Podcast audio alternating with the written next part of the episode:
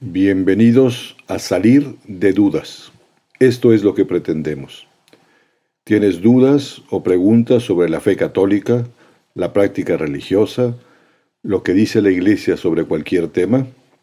Aquí podrás salir de dudas. Son preguntas espontáneas de jóvenes universitarios. Preguntas directas, difíciles, que exigen respuestas cortas y certeras. El padre Pablo Arce Gargollo contesta una a una, en directo. Comenzamos, salir de dudas. Yo la verdad no entiendo todavía bien lo del celibato. O sea, ¿por qué no puedes llegar a lo eterno? ¿O por qué saltarse el, de, el terrenal, el matrimonio? Es un tema también difícil de, de entender porque efectivamente como Dios nos hizo corporales y nos hizo sexuados, y quiere que el hombre y la mujer tengan mucho sexo, siempre que lo hagan como humano, con esas características de, de que sea libre, total, fiel y fecundo, que unas personas decidan libremente decir yo no voy a tener una actividad sexual por amor al reino de los cielos. Es verdad que puede haber personas que no quieran tener una actividad sexual o no quieran casarse por egoísmo, no, yo no quiero darme a nadie, no quiero tener relación con nadie, yo quiero vivir solo, este, hombre o mujer, pues eso sería un egoísmo tremendo, ¿no?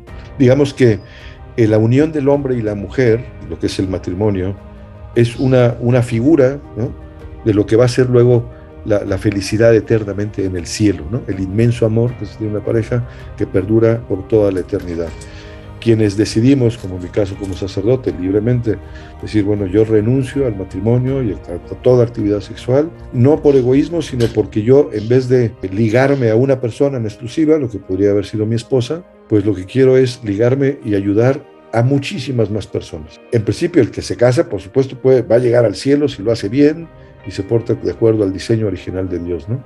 Digamos que eh, nuestro Señor habla muchas veces del cielo con ejemplos, las parábolas, y pone muchas parábolas de bodas, de fiestas de bodas. El mismo Jesús acude eh, a unas bodas en Caná de Galilea antes de empezar su vida pública. Son siete días de boda y debe haber sido un ambientazo. Y yo siempre me imagino al Señor alegre y cantando chistes buenos y bailando. Y, y incluso se da cuenta la Virgen que no tienen vino y le dice a Jesús, oye, no tienen vino, y pues nuestro Señor hace que, llenen unas tinajas de agua, y es muy probable que haya producido unos 600 litros de vino, buenísimo vino. O sea, no está eh, Jesús en contra de fiesta, de todo, ¿no? Y habla de parábolas, ¿no? El rey prepara unos banquetes de bodas para explicarnos cómo va a ser el cielo, ¿no? O sea, que va a ser fiesta maravillosa con Dios, esos, esas pláticas maravillosas de sobremesa ¿no? que tenemos en las familias, que es una maravilla, es casi este, una probadita de cielo, ¿no? si la familia está bien, se lleva bien. ¿no? Y eso es lo que hacemos en el, cuando, cuando renunciamos al matrimonio para entregarnos a otras personas.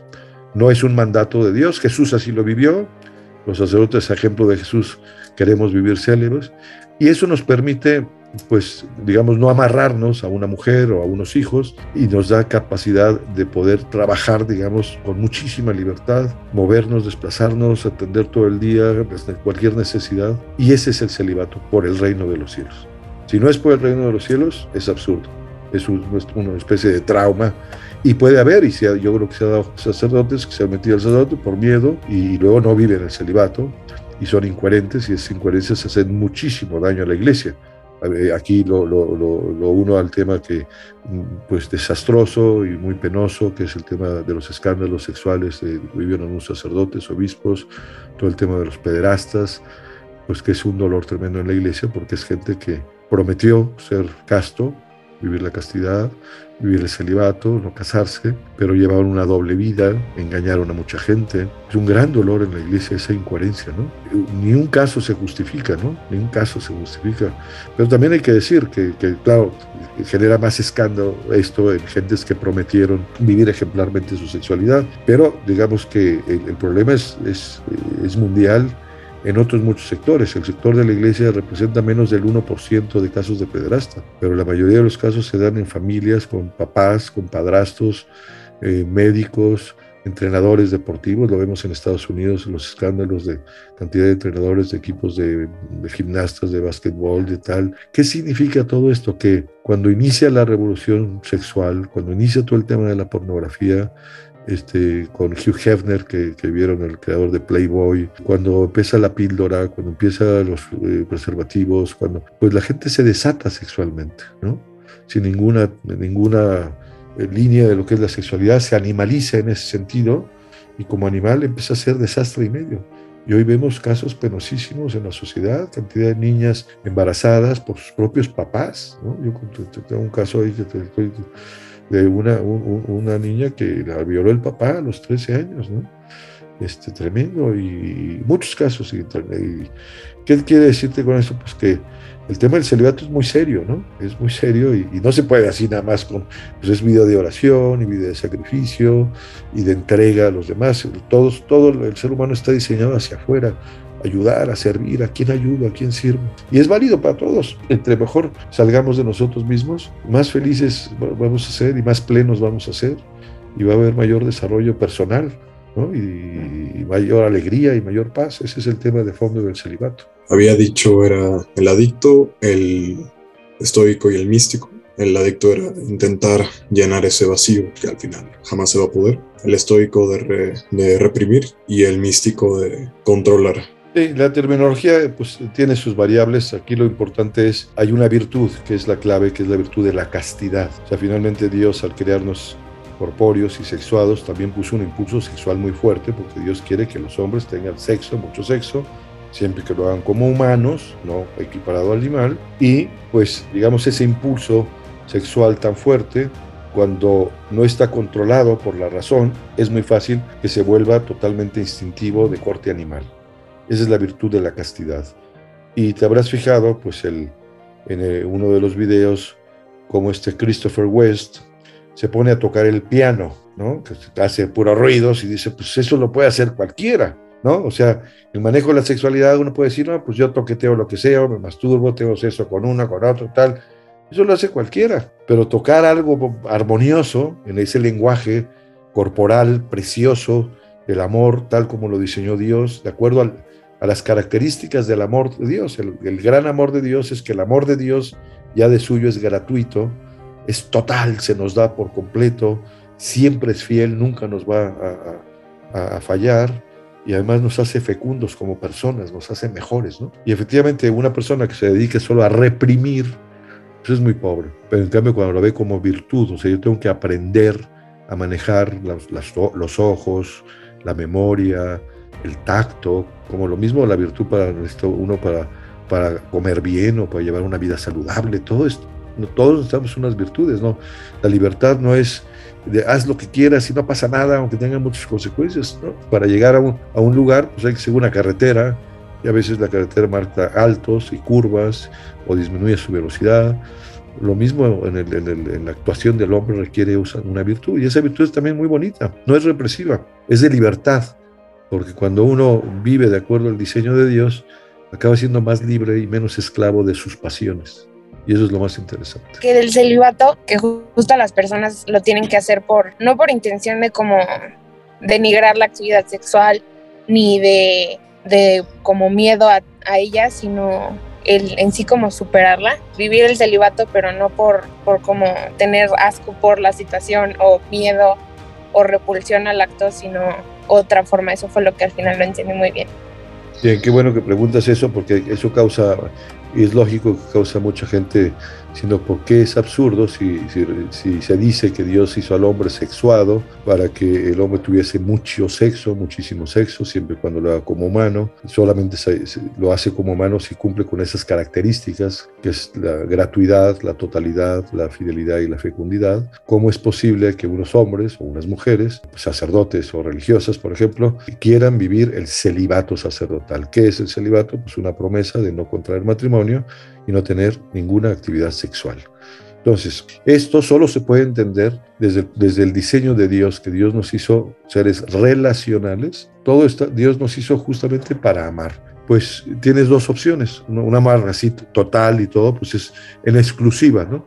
El matrimonio es eso, uno con una para siempre. El tema del celibato, quienes decidimos libremente no contraer matrimonio, decidimos no amarrar aún con una persona, sino estar para servir a todas. ¿no? En realidad la diferencia es una persona, ¿no? Y lo hacemos a semejanza, uno, de cómo vivió Jesucristo, que vivió célibe, y dos, que se haga por el reino de los cielos. Jesucristo, pues eh, tú te acordarás, él habla muchas veces en parábolas, refiriéndose al cielo, lo que será nuestra vida futura, como un gran banquete, unas fiestas, unas bodas, banquete de bodas.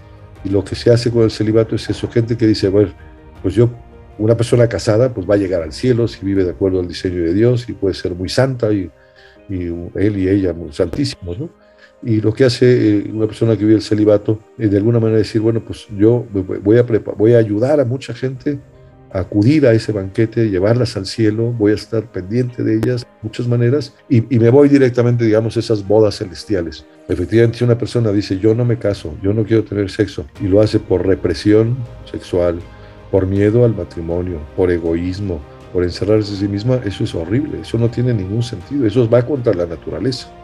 El celibato es solamente, se entiende, por el reino de los cielos, por ese reino futuro del que nos vino a hablar Jesucristo. Que la castidad en sí no es este, este sentido de, rechazar el sexo, ¿no? Sí, este, sí más, no, más bien este, tratar de cómo controlarlo, ¿no? O sea, con nuestro el razonamiento. Entonces lo opuesto a esto sería la lujuria, si es que estoy entendiendo bien. Bien, efectivamente, es decir, Dios, repito, pues puso un gran impulso sexual en el ser humano, porque quiere eso, que los hombres nos, seamos colaboradores suyos en el poder creador. Y lo que hay que aprender, pues eh, la lujuria es ese impulso sin ningún control de la razón ni, con ninguna consideración del plan original de Dios para el hombre. O sea, es una lujuria decir, pues si yo tengo ganas de tener sexo, de ver pornografía, de excitarme así, pues eso es, esa, es la, esa es la lujuria, ¿no? De, de, hacer uso de otra persona para mi propio egoísmo, mi propia satisfacción, eso es la lujuria. La virtud contraria se llama castidad, ¿no? Que significa no represión del sexo. El sexo de suyo es bueno,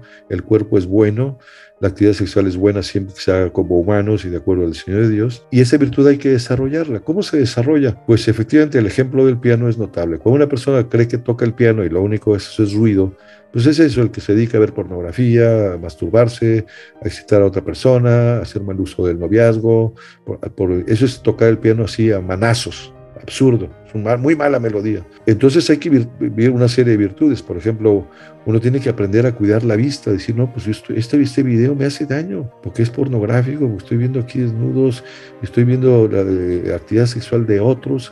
Esto, eh, por ejemplo, o es que tengo ganas de, tener una satisfacción sexual, me voy a masturbar. Pues no, o sea, eso, se llama egoísmo porque es un, pecado de corte solitario. O, a, a mi novia le voy a meter mano aquí, le voy a manosear, oye, espérate eso se llama egoísmo. Es aprender a tocar, decir esto ahorita.